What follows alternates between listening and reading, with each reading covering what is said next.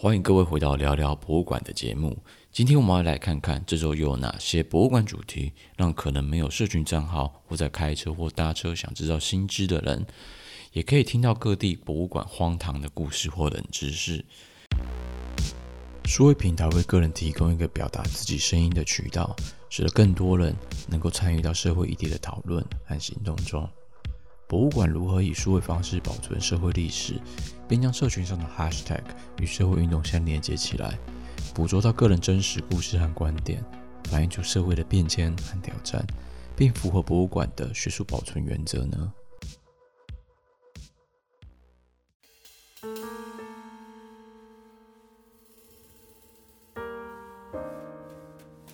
在二零一七年十月十五号，当众多女演员公开指控电影制片人 Harvey Weinstein 的性虐待后，美国女演员 Alyssa Milano 在推特上发布了 “Me Too” 标签，在全球迅速的传播开来，并引发全世界各地大规模的游行活动，来表达对受害者的支持和敬佩的勇气。斯德哥尔摩的北欧博物馆推出了一个专门网站，鼓励个人分享他们对 #MeToo 的印象。并参与各种活动，以协助博物馆记录这场运动的重要性。参与者可以记名或是匿名的分享自己的故事，也可以选择公开故事或仅供博物馆进行研究。同时，建议的参与者不要留下他人的个人讯息。此外，参与者还可以上传照片或图片来作为附件。最初，博物馆的目标是透过这个活动，在社群上收集到参与过使用 #MeToo 标签式病毒式传播的活动的经历。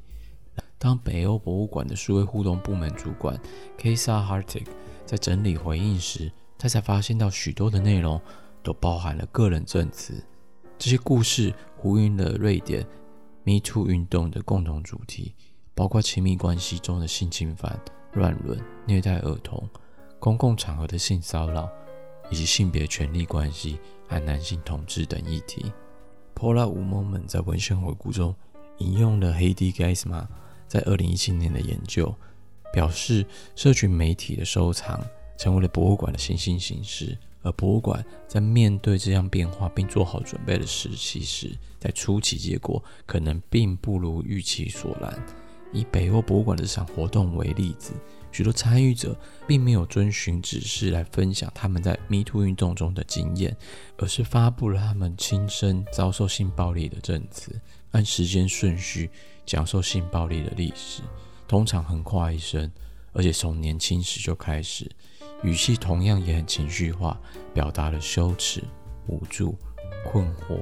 以及愤怒和决心的感觉。预定目标和实际结果的巨大差距，就来自于 Hashtag 这种社群标签的基本特性。社群标签围绕的标记的社会运动是一种反复且不规则的工具。这样 Hashtag 社群标签会因为个人的评估、主观判断，影响到你对文化含义的看法的变化。博物馆可能原定的计划也会因此而改变，因为藏品会有截然不同的方式中出现。对于博物馆来说，#HashtagMeToo 代表社会群体对于参与 MeToo 运动的记录；而对那些实际缴交个人经历的参与者来说，却是确保个人故事被保存到公共领域的一种工具。这家博物馆最后收集到了一百七十个故事，其中有六十六个对外公开，而这些故事大部分都是由女性所提供的，只有三个是从男性所提供的。而这些故事中，许多人都是瑞典人的名字，可能都是博物馆的经典观众，主要是中年白人和瑞典裔女性。这引发了文化代表性的问题。从历史上来看，一直以来都是由一群小团体来决定哪些文件可以变成博物馆档案。更多人应该可以发表自己的声音。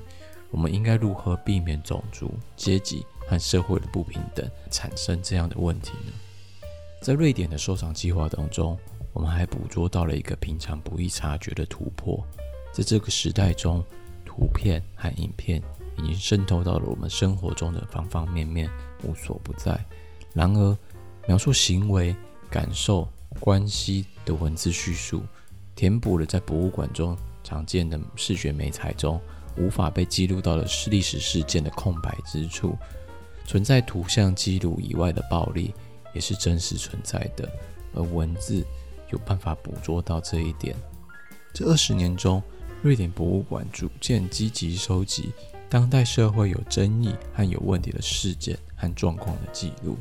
然而，这样的收集也意味着博物馆将面临越来越大的压力，尤其在当前民族主义和极右派势力增长的情况下，这些力量可能对博物馆提出更大的质疑。博物馆需要思考更好的面对这些议题，来让博物馆变得更开放与透明，并积极回应社会的需求与声音，成为坚实的历史真相、人权和公平代表性的守护者。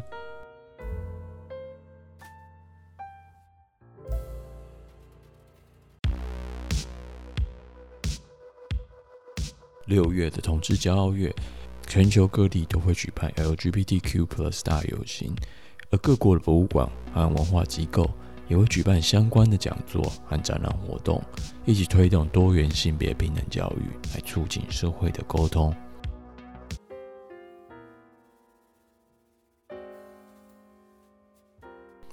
同志骄傲月是纪念一九六九年的美国十强事件。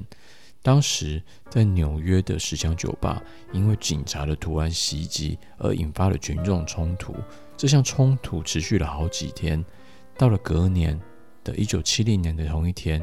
有成千上万的人涌入了曼哈顿，以行动表示对同志运动的支持。直到了一九九九年，当时的美国总统 Bill Clinton 正式的宣布六月为同志骄傲月活动。引述辅仁大学博物馆学研究所助理教授林文玲所翻译的《博物馆新定义》这样讲：博物馆是为社会服务、非盈利的常设性机构，对人类有形和无形的遗产从事研究、收藏、保存、诠释和展示。博物馆向公众开放，并并易进性和包容性，促进多样性和永续性。因此，在美国史密森大学会每年都会举办一连串的系列串联活动。例如，今年美国印第安博物馆就针对了印第安纳原住民 LGBTQ+ 的青年，举办了线上的讨论活动。而美国的肖像艺廊则邀请艺术史学者 Katie Anania 介绍七零年代女同性恋诗人和艺术家的饥饿绝食抗议活动。亚洲艺术博物馆则特别放映了王家卫的经典电影《春光乍现》，而在英国，今年的 Tate Britain 也推出了 Create and Now 的展览以及特别的系列活动。伦敦博物馆的 Museum of London 从探索馆藏展示出了过往的伦敦 LGBTQ+ 的历史，以及在大英博物馆这几年就已经推出了包含十五件文物的欲望、爱、身份。的自助语音导览，以去年我在大英博物馆实测的感想，导览语音档在各大串流平台都可以找得到，并不需要额外下载 App 就可以收听得到。我们计划去英国玩的人，也可以在 Google Art 上面虚拟逛展。这十五件展品平均分布在展场的各个角落，这些文物包含了纽西兰的毛利文物，曾经被误认为女性的玛雅男性雕像。罗马国王哈德良和希腊青年安提诺乌斯的深情对望。尽管历史学家在推测，国王哈德良当时爱上的可能是只有十三岁的青少年，或者一纸刻有两男子被捉奸在床的红酒银杯，还有一组巧克力瓷器，讲述了两位女子的爱情故事。在寻找这些展品的过程当中，当然也可以同时看到其他吸引人的展品。我曾经有一度。被其他展品吸引走了一段路之后，才意识到自己还在参加自助导览。虽然过往有许多的展览和活动涉及了 LGBTQ+ 的议题，今年台湾的博物馆在六月骄傲月时有举办任何专门活动吗？尴尬的转场。例如，在去年十月同志游行时，有主办单位台湾彩虹公民行动协会在中山文创园区所举办的展览，名为“台湾同志游行二十周年回顾展”。而国立自然科学博物馆在二零二二年也提出了一个导览，名为从自然界的多元性别到人类 LGBT，引导观众以新的视角来认识熟悉的动物，探索大自然中动物性别和性行为的多样性。另外，在二零二一年，中正纪念堂管理处也举办了一个系列，名为“性别平权教我们的事”的系列活动，其中包含一场工作坊，邀请了同志咨询专线以及台湾性别平等教育协会来介绍多元性别和教育实践；另一场则是透过桌游，让国小学童思考性别气质和性别角色，来预防儿童在校园中的霸凌行为。从这边看来，我们可以持续的希望未来能够继续看到，在 LGBTQ 游行或交月期间，有更多的博物馆能够一同参与展览或者活动的同步推行。